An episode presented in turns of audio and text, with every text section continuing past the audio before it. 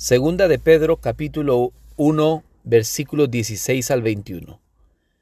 Testigos presenciales de la gloria de Cristo.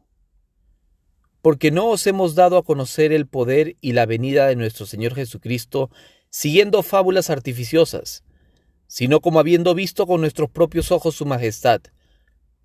Pues cuando Él recibió de Dios Padre honra y gloria, le fue enviada desde la magnífica gloria una voz que decía, este es mi Hijo amado en el cual tengo complacencia.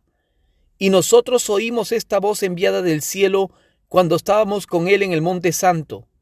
Tenemos también la palabra profética más segura, a la cual hacéis bien en estar atentos como a una antorcha que alumbra en lugar oscuro, hasta que el día esclarezca y el lucero de la mañana salga en vuestros corazones, entendiendo primero esto, que ninguna profecía de la Escritura es de interpretación privada, porque nunca la profecía fue traída por voluntad humana, sino que los santos hombres de Dios hablaron siendo inspirados por el Espíritu Santo.